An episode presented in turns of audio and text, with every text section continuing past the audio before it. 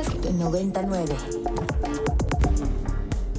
Y nos movemos rápidamente hacia las calles de la Ciudad de México, hacia el Instituto Nacional de Migración ahí afuera, porque hoy se está llevando a cabo la primera jornada de acción del movimiento de los pueblos por la paz y la justicia, de la que son parte las venders y otras instituciones, otros organismos, otras organizaciones, hay que resaltarlo, civiles eh, en diferentes partes del mundo.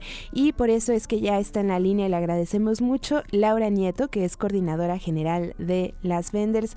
Laura, gracias por tomarnos la llamada. Yo sé que es un momento complicado, pero qué mejor que nos cuentes eh, en tiempo real lo que está ocurriendo. ¿Cómo estás? Hola, muchísimas gracias por la invitación. Pues sí, estamos aquí afuera de la, del Instituto Nacional de Migración sobre Avenida Ejército Nacional Mexicano.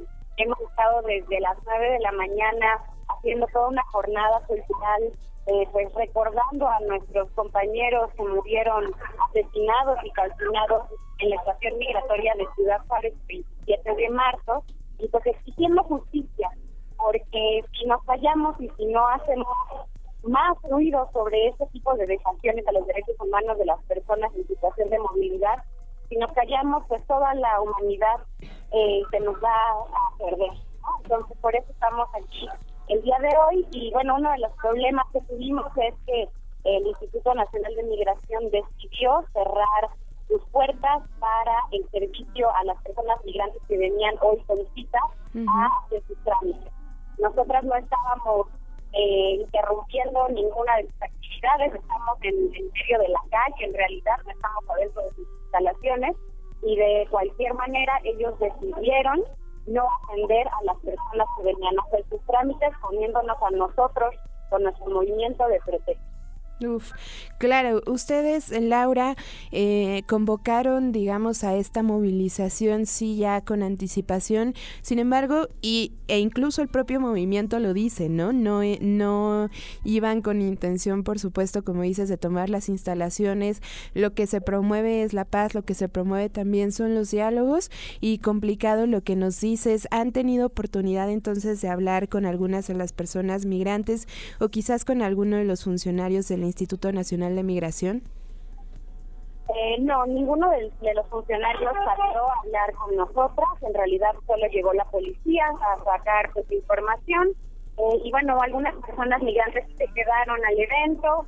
Eh, otras tantas también estaban molestas por lo mismo. Y creo que justamente las autoridades lo que buscaban era eso, ¿no? en lugar de, de la unión, pues la división entre las partes que, que buscamos lo mismo, que es el respeto a los derechos humanos de los migrantes.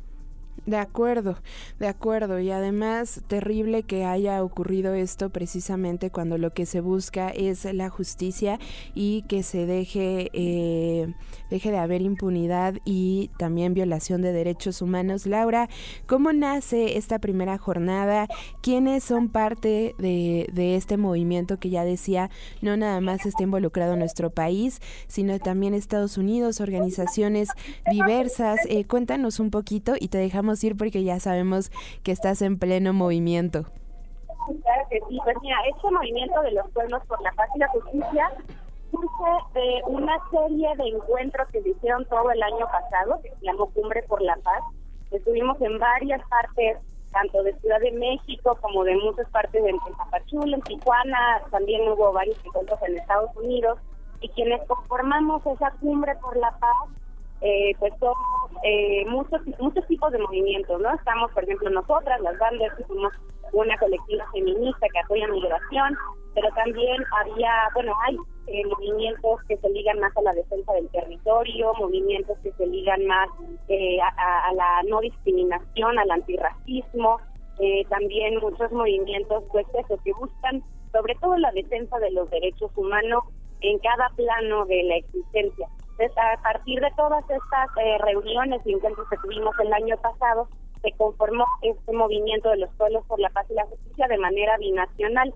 Ahorita sí estamos aquí en Ciudad de México, pero también se están llevando a cabo acciones en San Francisco, en Nueva York, en Tapachula, bueno, en todos los lugares, aunque sean acciones pequeñitas, pero eh, pues cuestiones que, implican lo mismo, ¿no? Levantar la voz por nuestros muertos, levantar la voz por nuestros desaparecidos y sobre todo pues por todas las personas que han visto vulnerados sus derechos humanos que no, que no nada más son en México, sino que está este sentimiento de violación de derechos humanos, digamos, casi que a nivel mundial y sobre todo con todos los conflictos que nos están rebasando a todas y a todos nosotros.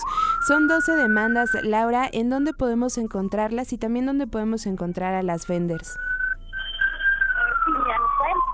Eh, como arroba las vendors, tanto en Instagram como en Facebook, en Twitter, también nos pueden encontrar andersonv.org y también pueden seguir al movimiento de los pueblos por la paz y la justicia en la página web de MPTJ. De acuerdo, las vendors con V, por ahí se nos atravesó una sirena, Laura, pero eh, estaremos pendientes y te invitamos también a seguir platicando de esta primera jornada eh, más adelante y bienvenida siempre en Ibero 90.9. Muchísimas gracias. Muchas gracias, Laura.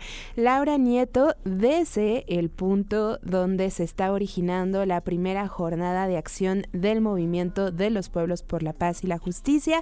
Es por eso que la llamada no estaba tan clara, es por eso que había ruidos de la calle, de nuestro día a día de esta caótica capital mexicana, pero eh, parecía relevante, sobre todo porque, una vez más, no es un llamado desde eh, únicamente las organizaciones mexicanas, sino a a lo largo de América y este sentimiento de impunidad, de injusticia a las personas en movilidad que una vez más lo digo, las personas se mueven no por gusto, sino porque hay alguna razón de fondo, ya sea política, social, económica, de persecución, de violación de derechos humanos y ahora incluso hasta tema de eh, tierras y de eh, ecología y de contaminación y de calentamiento global. Arroba Ibero 909 FM, el hashtag tengo otros datos, el teléfono de esta cabina 55 529 25 599. Muchísimas gracias a quienes ya se hacen presentes. Presentes, el querido Jimmy Bucles dice, aquí andamos, Rox, excelente viernes, excelente viernes, Jimmy, Edgar, que hace mucho que no lo veía por acá, Manuel G y por supuesto el querido Alejandro. Para más contenidos como este, descarga nuestra aplicación disponible para Android y iOS o visita ibero909.fm.